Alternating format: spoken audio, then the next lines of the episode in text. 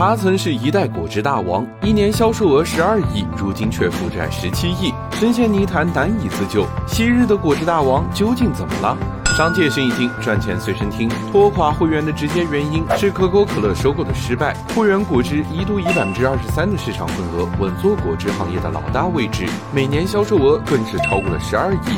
快速发展的会员吸引了可口可乐的关注。当时会员在港交所上市，股价是四块多一股。可口可乐豪气的提出以每股十二元的价格收购，相当于每股翻了三倍，总价一百七十九点二亿港元。因为这次收购总价过高，一直被外界称为天价收购。会员创始人朱新礼也很看好这一批收购，他想套现资金再立山头，转战上游的种植领域，把生产和销售交给更专业的可口可乐。为了这笔收购，会员裁掉了近五千人，精简了销售系统，还在国内多地建设了水果生产基地，几个月时间就花掉了二十亿元。